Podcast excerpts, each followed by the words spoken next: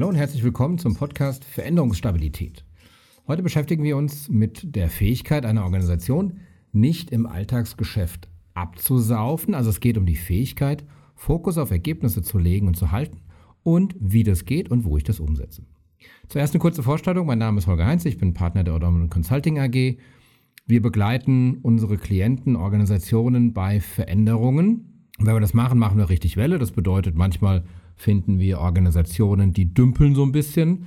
Die brauchen mehr Variabilität, mehr, ähm, naja, sagen wir mal, Wind in den Segeln, dann bringen wir das. Und manchmal arbeiten wir mit Organisationen, da ist es gerade sehr wild und wir bringen ein bisschen Ruhe rein in die Organisation oder Resilienz auch manchmal. Dafür machen wir Coaching und Training und Strategieberatung, wir suchen Software aus, wir entwickeln die Führungskräfte und wir haben immer ein Ziel, nämlich unsere Kundinnen in die Lage zu versetzen, eine veränderungsstabile Organisation zu sein, zu werden, zu haben. Und dafür haben wir uns zig Modelle angeschaut. Wir haben uns Radical Candor angeschaut, verschiedenes Lean Management, äh, OKR und so weiter und haben die immer dekonstruiert und gesagt, wenn ich jetzt so ein Modell implementiere, wenn ich Safe implementiere oder Scrum, was bringt mir das denn? Welche Fähigkeit bringt es meiner Organisation? Weil wir wissen, einfach nur stumpf Scrum zu implementieren, bringt in den meisten Fällen gar nichts. Ähm, das bringt genauso viel wie bei meinen Nachbarn auf die Terrasse zu gucken und zu sehen, oh, die sind aber glücklich in ihrer Ehe und bei mir kriselt es ein bisschen. Die haben sich gerade einen neuen BMW gekauft. Ich muss mir jetzt mal einen neuen BMW kaufen, dann läuft es bestimmt bei mir besser. Funktioniert auch nicht. Also wir müssen dekonstruieren, wir müssen gucken, was bringen diese Impulse? Und was wir gefunden haben, ist ein Modell, das nennen wir Veränderungsstabilität. Und das besteht aus sechs Kompetenzbereichen. Kompetenzbereich 1 ist, eine Organisation muss in der Lage sein, Konflikte und Mehrdeutigkeiten zu beherrschen. Kompetenzbereich Nummer 2 ist, eine Organisation muss in der Lage sein, erfolgreich Verantwortung und Wirksamkeit im Unternehmen, in der Organisation verteilen zu können. Der dritte Bereich ist, die Organisation muss in der Lage sein zu lernen. Der vierte ist, die Organisation muss resilient sein, also muss erfolgreich in Krisenmodus, aber auch aus dem Krisenmodus herausschalten können. Die fünfte Kompetenz, der fünfte Kompetenzbereich, so ist es besser, ist Innovation und Transformationsfähigkeit. Die Organisation kann Innovation herstellen und sie kann sich selbst transformieren. Und der sechste ist, die Organisation weiß, was sie zu tun hat, um ihre Kunden glücklich zu machen. Jetzt gucken wir uns heute mal an das Thema Hilfe die Organisation ersauft im Alltagsgeschäft. Ich habe vor Jahren ähm, Holokratie-Einführungen gemacht als Holocracy Coach. Und ähm, wer, wer, das nicht kennt, Holocracy ist ein Betriebssystem für Unternehmen, ist so, naja, sehr bürokratisch, aber in sich geschlossenes, schönes System für Selbstführung. Es gibt keine Hierarchien mehr in dem Sinne, es gibt keine Autorität mehr, es gibt vor allen Dingen keine persönliche Autorität. Da gibt es Regeln, da gibt es für und wider, darum geht diese Folge hier gar nicht. Es geht um einen Effekt, den ich erzählen möchte, nämlich in der Holokratie gibt es eine Regel, ganz viele Regeln, aber eine Regel ist, ich darf aus einer Rolle heraus jederzeit jemand anderem in der Rolle ein To-Do geben. Das kann er ablehnen oder annehmen. Aber wenn er es annimmt, muss er es in den Backlog nehmen. Er muss eine To-Do-Verwaltung haben. Und ich kann jederzeit hingehen und sagen, hey, ich aus meiner Rolle als ähm, Website-Marketing-Fuzzi äh, frage dich in deiner Rolle als Website-Programmierungs-Fuzzi, wie lange dauert denn das? Äh, wann kriege ich denn dieses eine To-Do, dass du mir hier dieses Formular auf der Webseite programmierst? Und der muss mir eine Antwort geben. Und in dieser einen spezifischen Holokratie-Einführung führte das dazu, dass unheimlich gute Systeme gebaut wurden, um To-Dos zu verwalten. Also alle hatten in Jira äh, und in Confluence tolle Backlogs sich gebaut. Das war halb automatisiert, es hat Monate gedauert, aber keiner hat mehr was gearbeitet. Alle haben nur noch verwaltet, was sie mal tun müssten, aber die Organisation kam zu einem richtigen Infarkt. Die Realität, die wir heute sehen, ist oft sogar noch schlimmer, weil da wird dann gar nicht mehr so richtig verwaltet. Ähm, ich hänge nur noch in Meetings rum. Was in den Meetings besprochen wird, ist quasi so die, naja, ich sag mal so die Bauchverwaltung der Organisation, was mal getan werden müsste. Oder ich habe riesengroße Backlogs, die sich irgendwo aufschwemmen, die keiner mehr richtig pflegt. Und es, es wird einfach nichts mehr geschafft und ich komme zu keinen Ergebnissen mehr. Und das ist schwierig, ja, weil es ist schwierig für die Menschen. Die Menschen haben keine Erfolgserlebnisse mehr, kommen an keine Ergebnisse mehr, produzieren nichts mehr. Und naja, woher kommt es denn? Erstens kommt es daher, dass Multitasking einen, einen, völlig unverdient guten Ruf hat. Ich weiß noch, vor 20 Jahren, mein äh, Professor in ähm, Rechnerarchitektur hat irgendjemand im Raum gesagt, dieser alte Gag, ne, von wegen, Frauen können ja multitasken und Männer könnten das nicht. Wegen dem Balken da in der Mitte vom Hirn, der bei Frauen mehr ausgearbeitet ist als bei Männern. Und er ist komplett eskaliert und hat gesagt, äh, Menschen können nicht multitasken. Also die Rechnerarchitektur unseres Gehirns lässt es überhaupt nicht zu. Wir können, wenn wir gut drauf sind, ähm, können wir unheimlich schnell seriell schalten. Äh, mal das eine, mal das andere, mal das eine, mal das andere. Sieht von außen aus wie Multitasking, ist aber kein echtes Multitasking. Also es geht nicht. Und es ist auch gefährlich fürs Hirn. Und dann haben wir noch die klassische Selbstüberschätzungsverzerrung, dass wir als Individuen grundsätzlich erstmal der Meinung sind, wir können mehr als wir können und wir schaffen mehr in kürzerer Zeit. Und das potenziert sich in Organisationen. Und das sorgt halt einfach dafür, dass dann meine IT-Abteilung einfach immer mehr also kriegt sowieso mehr Arbeit abgeladen, als sie schaffen könnte und dann sich auch noch mehr zutraut, anfängt diese ganze Arbeit zu verwalten, statt sie zu tun. Und dann merke ich, dass ich keine Ergebnisse produziere und dann begebe ich mich in Meetings und schiebe den schwarzen Peter durch die Gegend, weil ich aber nichts mehr schaffe.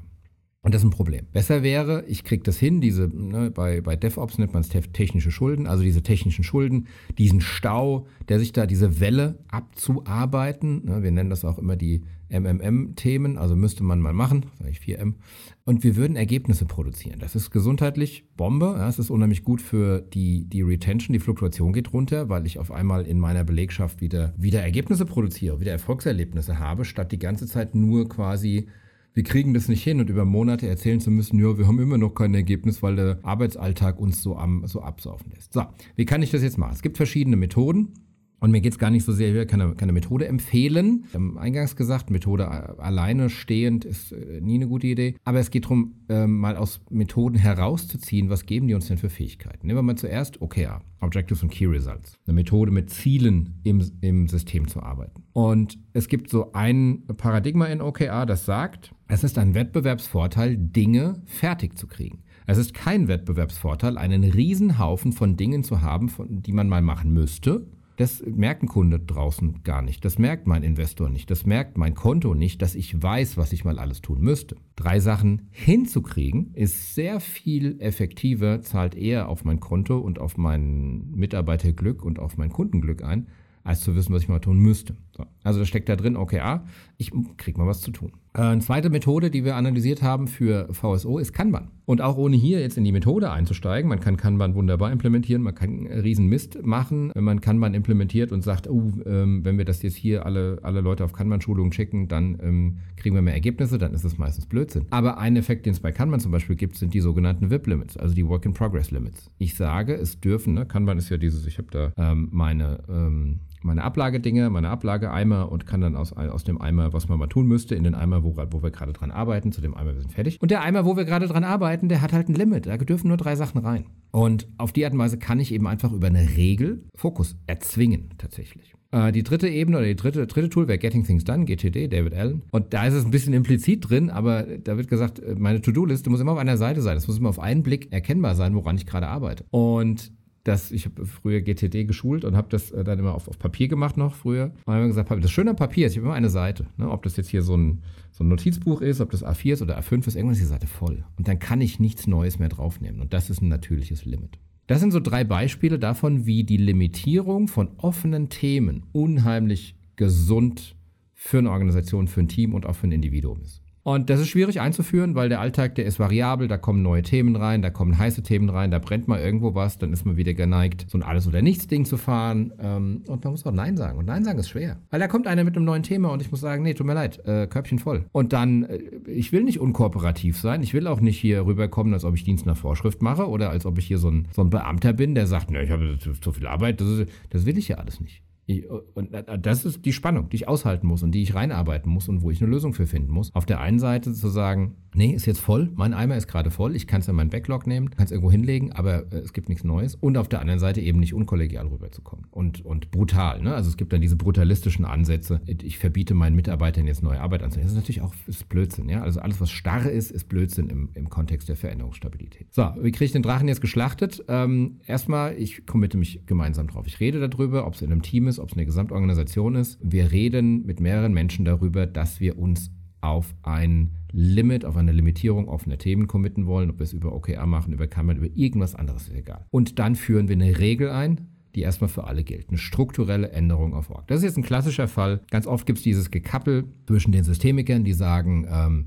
Kultur und so weiter hat nichts mit den Menschen zu tun, die, die wurschteln da einfach nur drin rum. Und ich kann nur an der Organisation Strukturen und Regeln drehen und dann gibt es den anderen Ansatz, das ist meistens so im Management verbreitet, der sagt, naja, ich mache jetzt mal Einzelgespräche mit meinen Mitarbeitern und sage denen, arbeitet mal weniger und dann wuppt die Nummer hier schon. Manchmal ist das eine, manchmal ist das andere, oft ist es eine Kombi. In diesem Fall ist es ganz klar, ich brauche auf Organisations- oder Teamebene eine Regel, die sagt, wir committen uns jetzt da drauf, wir gehen damit konstruktiv um, wir gehen damit nicht absolutistisch um, wir sind, wir sind immer noch irgendwo im Alltag unterwegs und wir reden miteinander, aber grundsätzlich committen wir uns jetzt mal darauf, wie der Mittelhesse sagt. Ich glaube, ich bin Südhesse.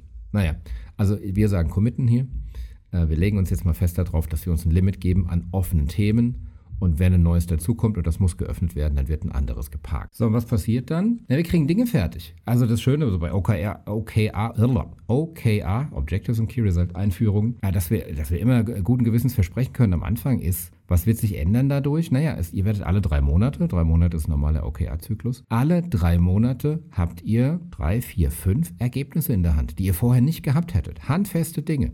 Ihr müsst über ein paar Zyklen lernen, wie viel ihr abbeißen könnt, wie viel ihr kauen könnt und so weiter. Aber irgendwann kommt ihr an einen Punkt, dass ihr einfach alle drei Monate handfesten Ergebnisse in der Hand habt. Und das macht gesund und das macht glücklich. Das klingt jetzt ein bisschen komisch, aber das macht wirklich, das sorgt für, für, für, für geistige, für psychische, für seelische Gesundheit in den Teams und in den Menschen, weil sie endlich wieder Erfolgserlebnisse haben, weil endlich wieder kleine äh, äh, Werkstücke entstehen. Ne? Was aber eben auch passiert ist, kündigen die Illusion des Multitaskings. Wir kündigen unsere Selbstüberschätzungsverzerrung auf und das kann ganz schön schmerzhaft sein eine Zeit lang, weil diese Abteilungen und Teams sich eingestehen müssen, ich krieg nicht so viel hin, wie ich mir hier in, in meine Pfanne reinhole. Und das ist klärend, ist auch notwendig, aber da muss man durch. Ja? Und da ähm, ist dann auch oft tatsächlich Moderation und Intervention nötig, äh, um das aufrechtzuerhalten, damit man da nicht, damit es nicht irgendwann macht und äh, die Luft ist, die Luft geht raus und man fällt dann doch wieder dahin, dass man den ganzen Kram einfach nimmt und sagt, ja, ja, und, dann wieder diese Charade spielt, man, man würde das alles hinkriegen. Also, absolut wichtig für Veränderungsstabilität ist Fokus und zwar auf Organisationsebene, über Events, über Regeln, über Struktur sicherstellen, dass dieser Fokus und diese Limitierung von Arbeit stattfindet. Das war wieder ein Stückchen Veränderungsstabilität. Vielen Dank fürs Zuhören. Abonniert gerne den Podcast. Schaut auf veränderungsstabil.de vorbei. Ich freue mich immer über Feedback und Kontaktanfragen über LinkedIn oder über E-Mail. Und bis zum nächsten Mal. Tschüss.